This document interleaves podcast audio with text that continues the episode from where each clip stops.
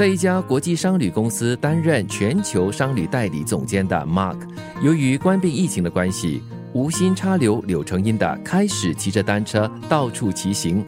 从这个爱好中，他又有些什么收获？二零二零年初，疫情开始了，因为阻断措施的关系，我们就开始聚焦办公了。那个时候开始觉得运动量实在很少，每天都坐在家里，活动的次数也不多。为了要让自己还是保持一定的运动量，也至少让筋骨舒活一下，所以就开始到楼下去散步。可是这样每天走着走着呢，又开始觉得说，哎，感觉这样子还蛮伤我的膝盖的，因为这样一直不断的走呢，其实膝盖就开始觉得有点不舒服。所以我就想说，还是改变。一个运动方式，最后就选择了骑脚车，因为骑脚车不但能够跟别人保持一个安全距离，那个时候不是一直都提倡要一到两米的距离吗？那觉得说，哎，这个最安全了，同时还能够继续的运动，然后也是一个很经济又安全的方式，所以就觉得说，那就干脆骑脚车好了。生活加热点，我还蛮庆幸自己是住在榜鹅公园附近的，因为这里有非常完善的公园连道建设，就是那个 Park Connector Network PCN。因为一开始呢，我对路线不是很熟悉，也因为它太久没有骑脚车了，所以只敢在公园内骑行，就绕着湖这么骑。一直到后来，感觉比较能够掌握平衡感，还有就是方向控制了以后呢，我才比较大胆的沿着 PCN 骑到比较远的地方。这个 PCN 的建设，坦白说，我觉得真的是一个人民的福利，因为它的路不但很宽，而且很平，所以对于一个初学者或者说想要重新再练习骑脚车的人来说呢，这个是非常好的一个建设。那我也就从这里开始，就比较放心和大胆，就越骑。骑越远了。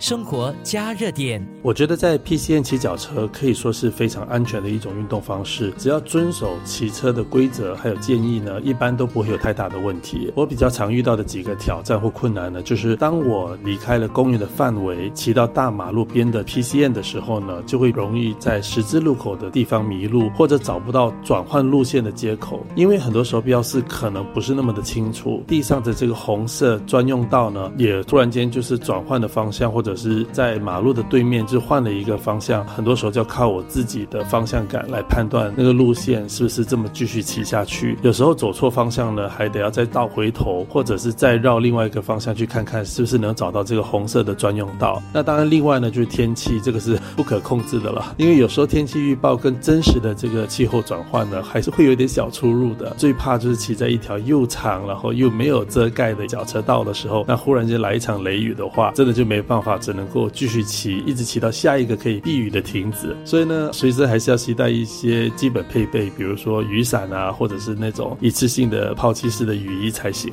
生活加热点，曾经有段时期呢，我的确是觉得说，哎，该骑的路都骑遍了，该探索的都探索完了，有一点失去了新鲜感。真的是一直在想要怎么去找个新的点子或者方式来继续这个运动。毕竟我还蛮喜欢骑脚踏车的。后来我就放慢了速度，开始注意我。周边的大环境，包括了一些花草树木啦，还有天空的云彩啊，那我就发现，诶，在每个时段、不同的时间点呢，它们都会呈现不同的样子。特别是天空中的这个晚霞，如果云多的时候呢，还会有不同的形状，非常壮观，非常好看。那当然就是还有一些花草树木呢，在不同的月份会有不同的色彩。所以我就觉得，诶，这些都是非常值得把它用手机拍下来跟朋友分享。没想到很多朋友都纷纷都给我点赞，然后还说不敢相信新加坡有这么美丽的。这些景观，这变成是一个很大的动力。就是说我一边在运动，一边在欣赏美景，然后跟朋友分享，那朋友对新加坡有更深一层的了解和认识，这就变成我继续下去的一个很大的动力了。